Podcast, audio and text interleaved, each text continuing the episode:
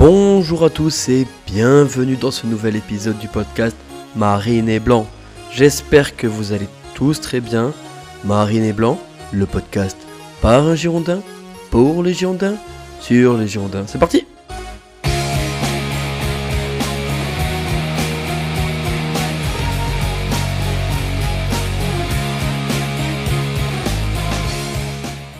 Bonjour à tous et bienvenue dans ce nouvel épisode du podcast, le 24e déjà. Un gros programme nous attend avec deux matchs cette semaine.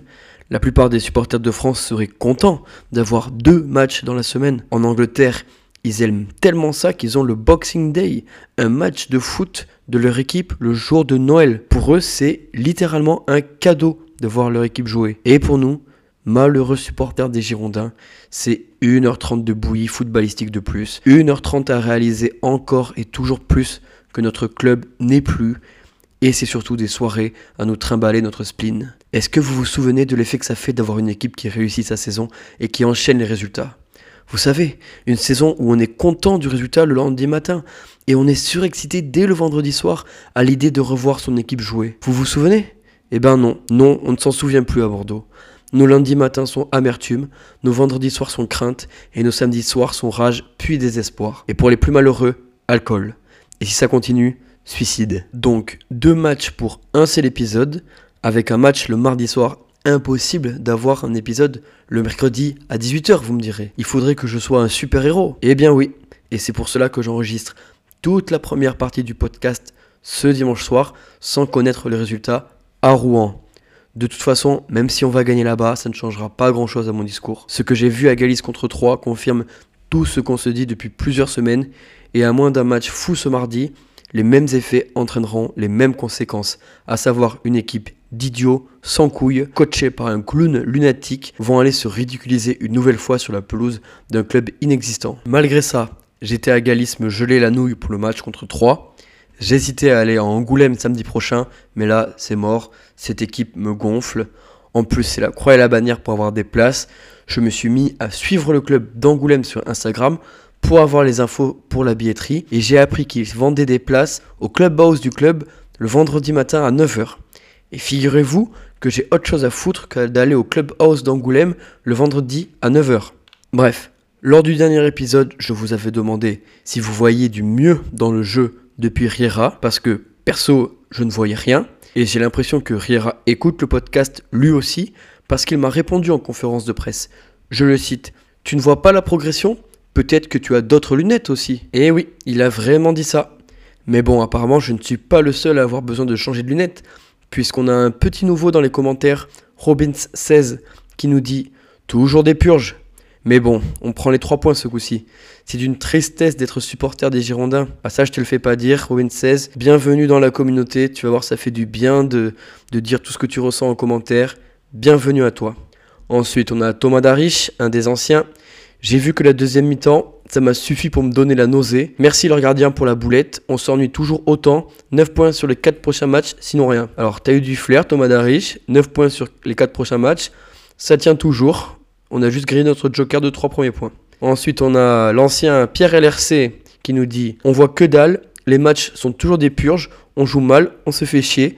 Mais pour l'instant, côté points, c'est un peu mieux et une victoire contre 3 nous ferait regarder plus haut. C'est vrai, c'est vrai, c'est vrai. Le bilan est bon, Pierre LRC. Ensuite, on a le soldat sur Orek. Bon, bon, bon. Que dire? Je ne sais pas quoi penser. Je me dis que les résultats priment la manière est à chier, mais faut espérer que ça s'améliore, sinon on ne mérite pas d'aller plus loin. C'est ça, Aurek, surtout quand Rera nous parle euh, de manière à longueur de journée et qu'au final, il n'y a que le résultat. Et enfin, on a Vincent, les mêmes purges qu'avec Guillon, c'est déprimant.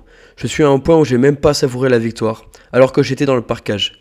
On a d'ailleurs chanté 4-5 fois le chant On se fait chier. Alors Vincent, ça c'est vrai, on l'a bien entendu depuis la télé. D'ailleurs c'était drôle parce que c'est le chant qu'on a le plus entendu, vu qu'il n'y avait pas les ultramarines et je suppose qu'il y avait un peu moins de chant et un peu moins de capot. En tout cas, gros respect à toi d'aller encore les voir en parcage et de faire le déplacement.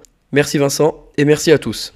Pour résumer, soit il faut qu'on change tous d'opticien, soit il faut que Riera la ferme en conférence de presse. Cette équipe ne progresse pas et je suis content que vous l'ayez aussi ressenti malgré la victoire à Paris, puisque ça s'est confirmé contre 3. On n'est peut-être pas les méga experts technico-techniques sur ce podcast, mais on ne se laisse pas avoir. Et merci pour vos retours, toujours aussi nombreux. Concernant le sondage, je vous demandais si vous préfériez une victoire en Coupe de France ou une montée en Ligue 1. Et là, le résultat est assez net. Vous êtes des pragmatiques puisque vous voulez majoritairement la Ligue 1 à 71,4%. Dans tous les cas, nous n'aurons ni l'un ni l'autre. En tout cas, merci pour vos retours. Cela me fait toujours extrêmement plaisir. D'ailleurs, il y avait le récap Spotify cette semaine et j'ai eu la joie de voir que le podcast est dans le top 10 de 87 personnes, top 5 de 59 personnes et top podcast de 25 personnes. Je ne m'y attendais vraiment pas celle-là et ça me fait extrêmement plaisir. Continuez de mettre des commentaires, mettez des 5 sur 5 et partagez le podcast. Ça me donne le sourire et du baume au cœur. Allez, on passe aux news de la semaine.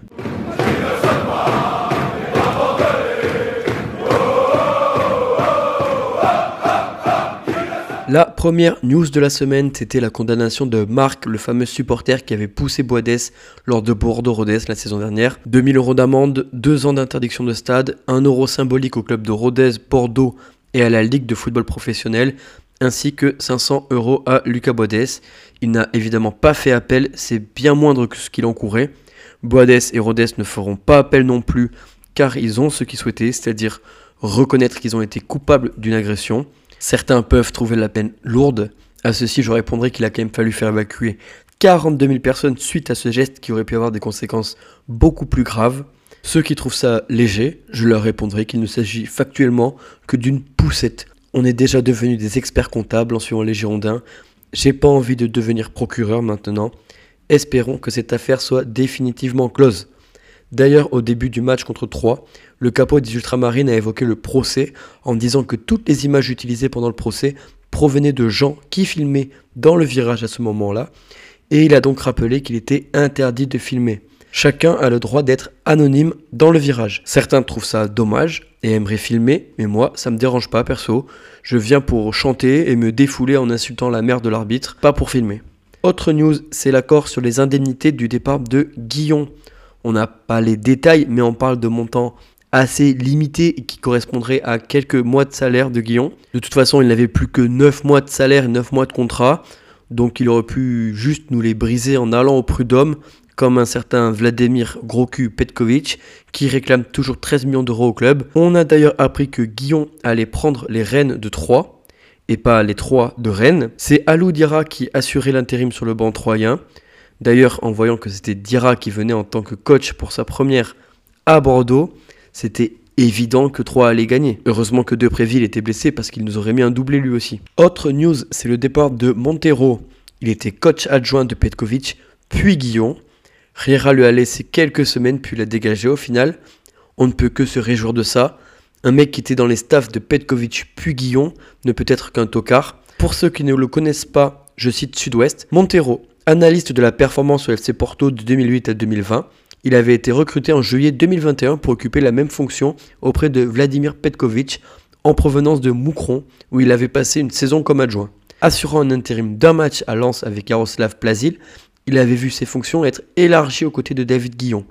Il avait notamment en charge la partie de l'animation offensive et les coups de pied arrêtés. De ce que j'ai compris en plus, il était très proche de Lopez et était même considéré comme sa top dans le vestiaire. Donc bon, ça dégage. On a aussi appris dans la semaine que la direction voulait renforcer l'équipe cet hiver.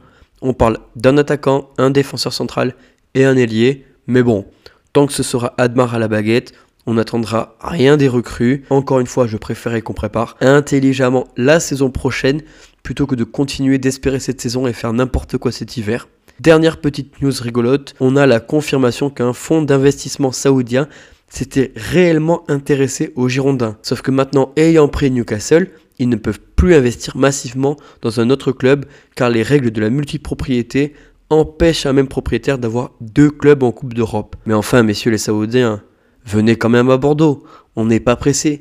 Et il y a du boulot avant d'avoir Bordeaux en Coupe d'Europe. Voilà, c'était tout pour les news de la semaine. On passe aux deux matchs de la semaine.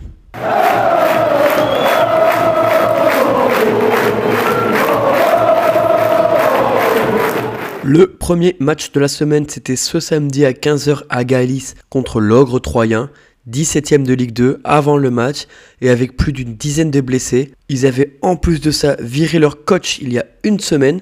Franchement, toutes les planètes étaient alignées pour qu'on sorte la première victoire sur un match enfin maîtrisé cette saison. Et ben nope, c'était mal connaître nos Girondins. En conférence de presse, Riera a encore fait son cacaboudin en sortant une feuille de stats pour répondre au coach de Paris qui disait que Paris avait dominé. Gne gne gne, j'ai eu deux tirs de plus que toi, espèce de zizi prout. C'est insupportable. Il avait déjà fait le coup après Bastia. Franchement, Albert, ferme-la. On t'en voudra pas si tu dis que oui, on a été malmené et que oui, on a eu de la chatte parce que c'est le cas. J'étais au stade ce samedi et franchement, il y avait une bonne petite ambiance.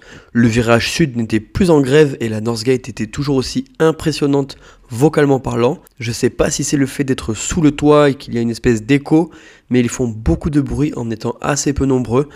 J'espère qu'ils pourront aller en bas au centre du virage nord assez rapidement. Sur le terrain, on a une compo identique à celle contre le PFC, avec notamment Ecomier et Zurico malgré leur match abominable à Paris. On fait 10 très bonnes premières minutes avec de belles transitions au milieu, peut-être les 10 meilleures minutes de notre saison. Oui, je sais, je me contente de peu. Livolant est hyper remuant sur son côté. Il s'est vraiment remis la tête à l'endroit celui-ci. Dès la deuxième, on a une grosse occasion pour VP qui récupère le ballon hyper haut. Ensuite, c'est Zurico qui a aussi une grosse occasion et qui tape le poteau après un fantastique rush de Livolant. Mais derrière, on sent qu'on est hyper fragile. Sur tous les ballons dans notre dos, il y a danger. Ils ont juste à envoyer une sacoche et Gregersen Barbet sont largués. C'est vraiment dingue. En une ou deux passes, ils sont en un contre un contre notre charnière. D'ailleurs, Barbet commence vraiment à m'énerver. Déjà qu'il a la charrette, il se permet à chaque fois, en se tournant, de réclamer le hors-jeu. Puis ensuite, il commence à courir mais c'est déjà trop tard. Johan, tu ferais mieux d'anticiper et de mieux te placer plutôt que de gueuler contre l'arbitre sur chaque ballon dans ton dos. On a des occasions, on marque pas, et comme d'habitude, on se fait baiser. 33e minute, VP perd un très bon ballon.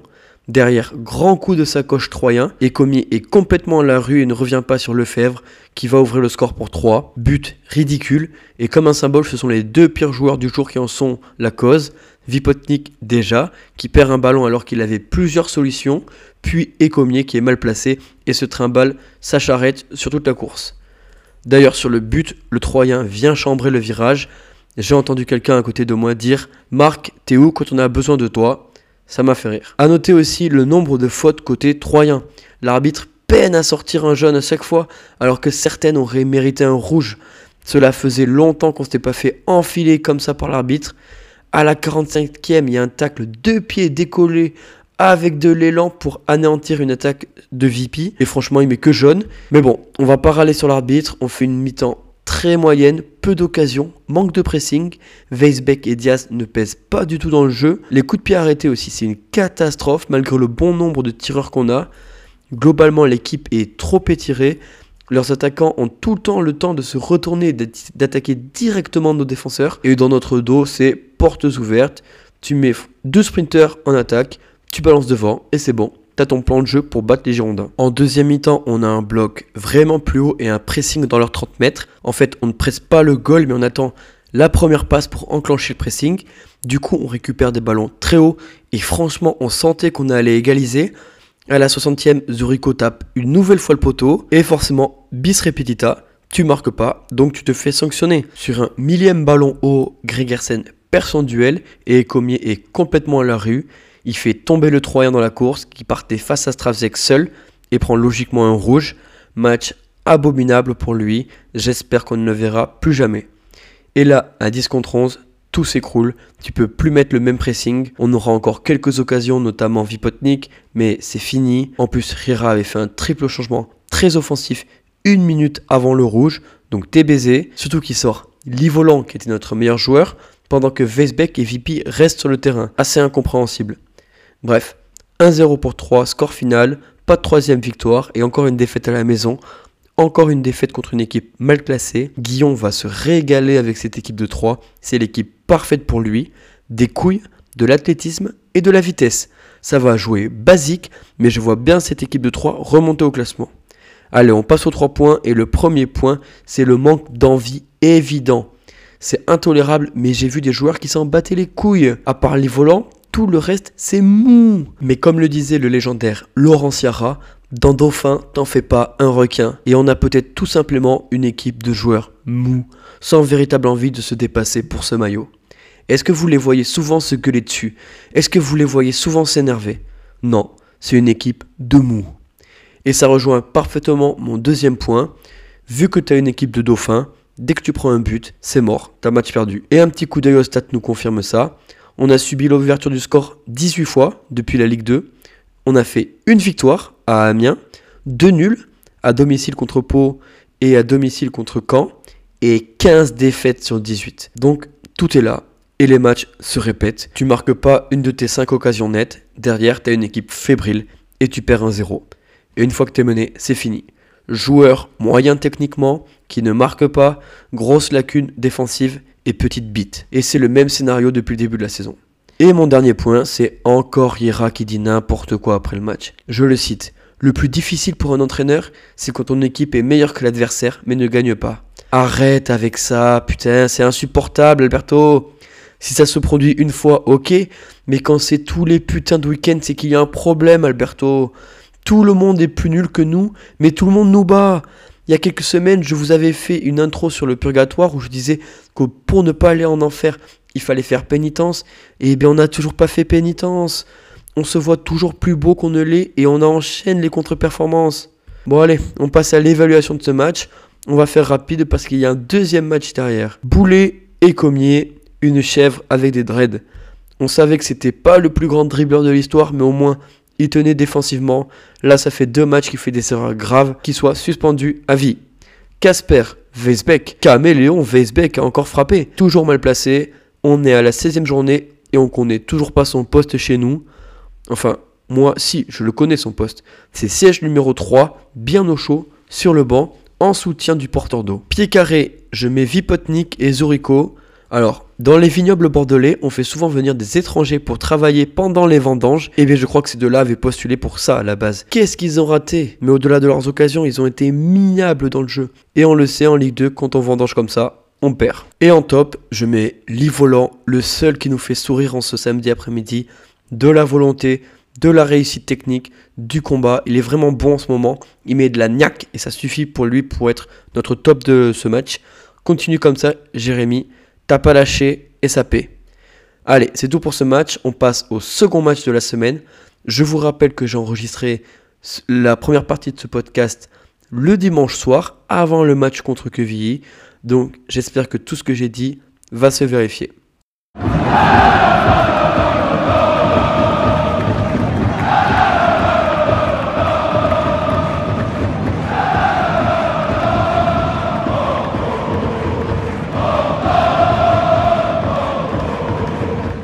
Rebonsoir à tous, on est désormais mardi soir lorsque j'enregistre. Le match contre Quevilly vient de se terminer. Bon, la première partie du podcast va paraître tellement naze et tellement douce. Mais bon, c'est comme ça. Je peux vous assurer que la deuxième partie sera beaucoup moins tactico-technique. J'en ai rien à foutre du score final. On aurait pu gagner 4 à 3 en fin de match, que ça n'aurait rien changé. Ce que j'ai vu sur le terrain ce soir et au-delà du football, c'est absolument intolérable. Avant tout, J'en profite pour saluer Valentin du Triargou qui a un petit commentaire euh, lundi soir entre mes deux enregistrements. Merci à toi, merci du soutien, merci à vous tous. Sans ça, j'aurais bien évidemment lâché depuis bien longtemps. On commence euh, rapidos avec la conférence de presse. Riera, lundi matin, a reconnu ses torts pour la première fois et a exigé qu'on lui adresse les critiques directement à lui. Comme ça, je pense qu'il peut les écrire sur un bout de papier et les balancer directement au shot. J'ai vraiment l'impression que Rera est un têtu. Il essaiera de faire euh, triompher ses idées jusqu'à la mort, quitte à flinguer complètement l'équipe. Un peu à la Guardiola en Ligue des Champions. Le talent en moins, évidemment. Côté compo, vraiment étrange. Diaz, VP et Zurico sont sur le banc. Et on a un système pour le moins étrange. En fait, tu regardes les noms des joueurs, la liste, et tu sais absolument pas comment on va jouer. En plus, Gregersen est malade. Badji rate le match parce qu'il est papa. Donc euh, j'espère qu'il aura droit à un congé paternité d'au moins 6 mois. Je suis un grand fervent de l'égalité des sexes. Badji, prends 6 mois de repos pour t'occuper de ton petit. Avant de parler du match en lui-même, je tenais à souligner l'incroyable parcage. Franchement, immense respect aux supporters qui font le déplacement un mardi soir. Moi, rien que de regarder le match, ça me faisait presque chier. Traverser la France pour voir une équipe qui mouille pas le maillot, moi, je, peux pas. Mais j'ai vraiment un immense respect pour les gars. Parce que pour eux, en fait, les résultats sportifs ne comptent pas. Ce qui compte, c'est que la bâche ultramarine soit dans tous les stades de France. Et ça, je respecte. Déjà, sur le coup d'envoi, on sait qu'on va avoir affaire à une équipe au QI Ils font leur spécial de mongolien à se mettre sur la ligne et à partir en sprint devant. Et au final, le ballon revient à Stravzek qui joue à la baballe avec sa charnière et les mecs sont devant comme des cons. Donc un truc aussi débile que ça, à la première minute, les types arrivent à le rater. Tu sens déjà que la partie va être bien longue. Et à la 16e minute, pour la troisième fois déjà cette saison, Stravzek offre un but à l'adversaire. Qu'est-ce que vous voulez que je fasse? Tout ça, toutes ces analyses. Quand un mec, un seul mec fout tout en l'air. Stravzek va te faire enculer. Tu es un salaud et surtout un traître. Je ne veux plus te voir porter ce maillot, casse-toi en Pologne. De toute façon, j'en ai déjà plein le cul. Je veux que le club descende cette année, qu'on aille en liquidation judiciaire, judiciaire et que tous ces enculés dégagent. Tant pis, on ira jouer à Langon ou à Saint-Pé-sur-Nivelle, mais au moins je ne verrai plus ces buses avec ce maillot que j'aime tant sur les épaules. 20 e minute, énorme cafouillage, Barbet fait n'importe quoi, et déjà 2-0. C'est impossible de prendre un but comme ça. Impossible. En début de podcast, je parlais d'une équipe d'abrutis sans couilles, coachée par un idiot schizophrène qui allait se faire ridiculiser à Rouen. Et ben bim, on est déjà en plein dedans. Ce club me vide de mon énergie vitale et en plus je suis un con parce que je pensais sérieusement aller à Angoulême samedi prochain. Quel débile. Bon, je vais pas décrire tout le match, ça a été 11 bits avec des crampons, il y a vraiment rien à dire tous nuls. Stravsek, j'en parle pas, sinon je, vais rejoindre Marc en prison. Barbé, pareil. Quand je le vois jouer, je suis pas pour la retraite à 60 ans, non Il faut être plus ambitieux. Retraite à 33 ans. Hop, Barbé, on raccroche les crampons, c'est bon, on arrête la blague. Mich mich, putain, mich. Toi aussi, le nombre de relances ratées, c'est impossible. Des pétochards, j'en ai vu, mais des comme toi, jamais. Dès que le vent tourne, tu te chies au groll. Bokele ensuite, la fraude Bokele. C'est littéralement une fraude dans le sens où il nous a fait croire qu'il valait quelque chose pendant 6 mois. Au final, t'aurais jamais dû sortir de la réserve de Metz, c'est ton niveau. Ignatenko, t'es nul, on le sait, mais au moins tu mouilles le maillot, je vais te sauver du massacre. Mais ça c'est pire que symptomatique qu'un joueur qui joue avec un tractopelle à chaque pied soit notre meilleur joueur. Ça montre juste le niveau des autres buses. Weisbeck. Weisbeck maintenant. Putain, Weisbeck. Quel play. Il faut vraiment que je regarde ta hitmap de ta position moyenne et que je la superpose avec celle du ballon. Je sais pas comment tu fais, mais t'es jamais dans le sens du jeu. En plus, tu portes le numéro 10, mais t'as pas honte, Gaëtan. Lâche ce numéro et prends le numéro 0 avec ta tête de pelouse. T'es tellement nul qu'on a été meilleur lorsque tu as pris ton rouge. Ensuite, Sissoko, Sissoko, c'est quoi ton poste, Issouf T'es un joueur de foot? Ça fait 10 ans que t'es au club et on sait toujours pas qui tu es. T'es bon qu'à chauffer l'infirmerie. Ensuite, Elise. Elise, évidemment. Toi, depuis le début, je sais que t'es une plaie. Le seul joueur que j'ai vu avoir une conduite de balle pire que la tienne, c'est Ecomier. T'es nul à chier, je sais pas comment tu peux avoir ne serait-ce que l'ombre d'une carrière, et en plus tu te permets de snober le virage à la fin de Bordeaux 3, espèce de tarlouse. Je te souhaite tous les malheurs du monde. Bon, on va arrêter là, ça sert à rien de toute façon. Même Diaz est devenu nul dans cette équipe. Bon, il faut juste quand même que je parle de Nsimba aussi. Tu t'es bien foutu de notre gueule, Vita, toi aussi. T'es revenu de la trêve avec 5 kilos de trop, tu les as jamais perdus. Tu es parti danser la Zumba et te blesser avec ta sélection. Et maintenant, tu sais plus du tout défendre. Espèce d'escroc. Allez, on passe aux 3 points. Le premier, c'est que les joueurs ne comprennent que la confrontation et la violence. La grève des encouragements les avait déjà secoués, ils ne comprennent que ça. Il faut les secouer physiquement, qu'ils comprennent le mal qu'ils nous font. Je ne peux rien exiger des gens, mais j'espère que les ultras sauront faire comprendre aux joueurs à quel point ils sont indignes de ces 500 supporters qui traversent la France un mardi soir. Second point, Rera, ta gueule. Ta gueule Alberto, j'en peux plus d'entendre tes conneries. On t'a laissé du temps, mais là, j'en peux plus. Je t'ai laissé ta chance, je t'ai laissé du temps, on t'a même encouragé en commentaire de ce podcast, mais là, c'est fini. J'en peux plus que tu viennes nous les briser deux fois par semaine. Tu vas dire quoi encore ce soir? Qu'on a eu plus de corners que Rouen cette fois-ci? Qu'avec le poteau et la barre, ça aurait fait 4 à 3 Et Michelin, encore cette semaine, qui nous parle de monter. Pareil, Arrête, arrêtez avec ça. Depuis Auxerre, je vous dis, Auxerre, je vous dis qu'il faut abandonner cette saison et préparer l'avenir. Mais non, vous continuez de parler de monter. Bien fait pour vous, putain, vous êtes des abrutis. Je me rends compte que mon image du purgatoire était vraiment parfaite. On n'a pas fait pénitence, on a continué de faire les beaux, et maintenant on est en enfer, mes amis. Et enfin, le dernier point, Lopez et Lopez, je vous déteste. Au lieu d'achever une bête blessée et nous laisser mourir en national lors de la descente, vous nous avez fait espérer. Et ça, ça c'est encore pire que tout. Vous avez mis la caillasse, mais vous avez fait n'importe quoi avec. Maintenir Guillon, le dégager pour prendre le poète espagnol au bout de 10 journées. Tout est mauvais dans vos choix. Comment Admar peut toucher un salaire à, je sais pas, au moins 15 patates par mois et gérer les gardiens comme il a fait? Comment on peut choisir de mettre Stravzek C'est inimaginable. Ça fait un an et demi que tous les deux matchs, notre gardien fait une cagade.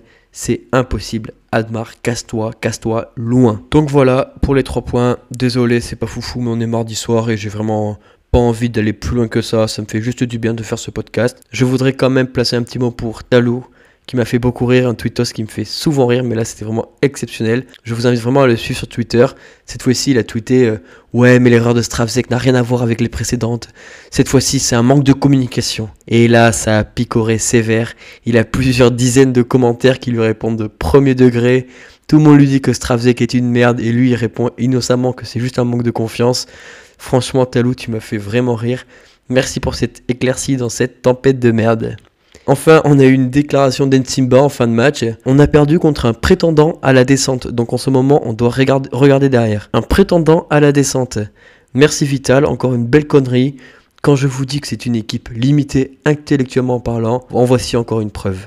La question du jour, quels sont vos remèdes pour oublier les Girondins et passer à autre chose? Proposez vos idées pour euh, tout simplement les sortir de ma tête. Peut-être que pour certains, ça va être d'aller marcher en forêt. D'autres euh, ont peut-être zappé sur Harry Potter ce soir. Dites-moi tout. Bon, je sais même pas comment conclure cet épisode. Je manque vraiment de mots pour décrire le ridicule de notre situation. Désolé les amis, j'ai lancé ce podcast lorsqu'on avait 3 points d'avance sur le troisième, 4 journées de la fin de la saison dernière. Qui aurait pu croire qu'on en serait là 8 mois plus tard? Personne. Mais bon, à chaque fois que je dis qu'on a touché le fond, on creuse encore. Heureusement que vous êtes là et que vous êtes bienveillants. La situation est vraiment très difficile à vivre. Les Girondins sont une part énorme de ma vie. Je plaisante tout au long du podcast, mais c'est une peine immense. Le petit garçon que j'étais, amoureux du club au scapulaire, souffre semaine après semaine. Beaucoup de gens ne peuvent pas comprendre, mais au fond de moi, ça me ronge, ça me bouffe au quotidien. Je pense que c'est pareil pour vous. Il faut qu'on se soutienne. C'est comme voir un proche malade et se sentir impuissant à ses côtés. Bon, j'espère que ça viendrait pas à l'idée de quelqu'un de faire un podcast sur un proche malade, mais je pense que vous avez compris le truc. Je vous souhaite à tous une excellente semaine malgré tout. La mienne ne sera pas bonne, surtout qu'on va en plus se faire sortir en coupe par Angoulême. Bref, je vous aime, et dans la joie comme dans la peine, et surtout la peine, allez Bordeaux